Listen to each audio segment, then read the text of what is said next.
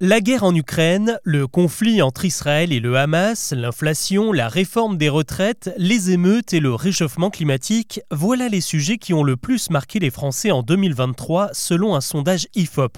De quoi tirer un bilan vraiment pas terrible de l'année écoulée, mais pour autant, n'y a-t-il pas eu de bonnes nouvelles, des événements qui prouvent que malgré tout les choses vont dans le bon sens Avant d'aborder les autres infos du jour, c'est le sujet principal qu'on explore ensemble.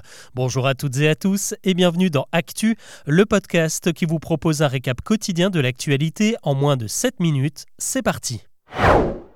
Et oui, contrairement à ce que l'on pourrait croire en suivant les infos, tout n'est pas à jeter dans cette année 2023, à commencer par de nombreuses mesures votées ou appliquées qui vont faciliter un peu notre quotidien.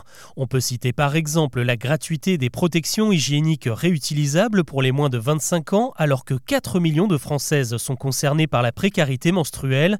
Il y a aussi la mise en place progressive des congés menstruels dans les administrations, d'abord à la mairie de Saint-Ouen, puis à Lyon et bientôt en Gironde, à Strasbourg et Paris. Autre sujet, l'IVG, qui sera bientôt inscrit dans la Constitution.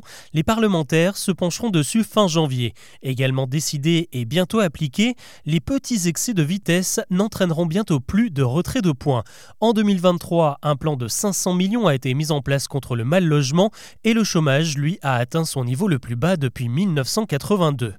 Autre bonne nouvelle, la France n'a jamais attiré autant de touristes de son histoire.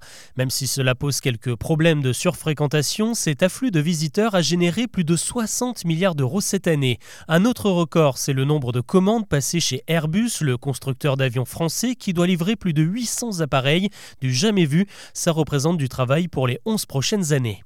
Côté sport, même si le 15 de France n'a pas remporté sa Coupe du Monde, il y a de quoi se consoler avec les titres mondiaux de Clarisse Agbenienou et Teddy Riner en judo, le sacre des Françaises au mondial de handball, le Français Steven Dacosta, lui, est le meilleur karatéka de la planète et Aurélien Giraud le meilleur skater, de quoi avoir de l'espoir pour les prochains JO. Enfin, en 2023, la planète aussi a eu droit à de bonnes nouvelles. 400 pays se sont engagés à sortir des énergies fossiles à la COP 28. La compagnie Virgin a envoyé le premier avion commercial de l'autre côté de l'Atlantique avec du carburant vert. 12 milliards d'euros vont être déboursés par 45 nations pour préserver le corail dans les océans. En Europe, les néonicotinoïdes tueurs d'abeilles sont désormais interdits et la France, elle, a réduit ses émissions de CO2 de 4% au premier trimestre. Vous voyez qu'il y y a quand même de quoi finir l'année avec le sourire. L'actu aujourd'hui, c'est aussi des affaires moins joyeuses comme le scandale autour de Gérard Depardieu. Euh, ce vendredi, des huissiers qui ont examiné les images diffusées par le magazine Complément d'enquête ont authentifié la vidéo tournée en Corée du Nord. On y voit l'acteur tenir des propos indignes sur les parties génitales d'une petite fille et sur le potentiel plaisir sexuel qu'elle pourrait éprouver en montant à cheval. La véracité de la vidéo avait été remise en cause par Emmanuel Macron lors de son interview sur France 5 ce mercredi. Un autre scandale, mais celui-ci il vise la toute nouvelle ministre de la Santé Agnès Firmin-Lebaudot.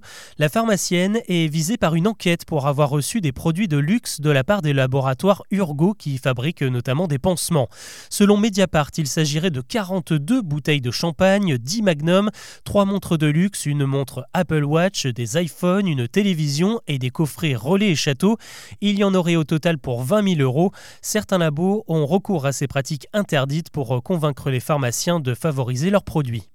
Elle promet de faire oublier la pagaille. La société Eurostar annonce qu'elle va mettre les bouchées doubles après la grève surprise qui a paralysé le tunnel sous la Manche ce jeudi soir et provoqué l'annulation d'une trentaine de trains.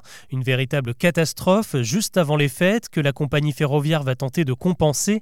Elle annonce la mise en place de 8 trajets supplémentaires et la mise en vente de 10 000 places jusqu'à lundi inclus. Et si la France n'était plus le pays du vin? Autant côté fabrication tout va bien, nous avons récupéré notre place de premier producteur mondial cette année. En fait, c'est plutôt la consommation qui est en baisse. Selon une enquête nationale, nous sommes de moins en moins nombreux à boire du vin quotidiennement. Seulement 11% des Français s'offrent un verre de rouge au moins une fois par jour. Il y a 40 ans en arrière, c'était la moitié de la population. Une bonne nouvelle en tout cas pour les politiques de santé publique et les addictologues qui se battent pour rendre l'alcool le plus occasionnel possible. Ils ont presque hâte que les fêtes se terminent. À Strasbourg, les commerçants du marché de Noël sont véritablement sous l'eau, noyés dans des flots incessants de visiteurs venus profiter de l'événement. Selon les observateurs, le site devrait dépasser les 3 millions de touristes venus s'approvisionner en produits locaux et en cadeaux artisanaux.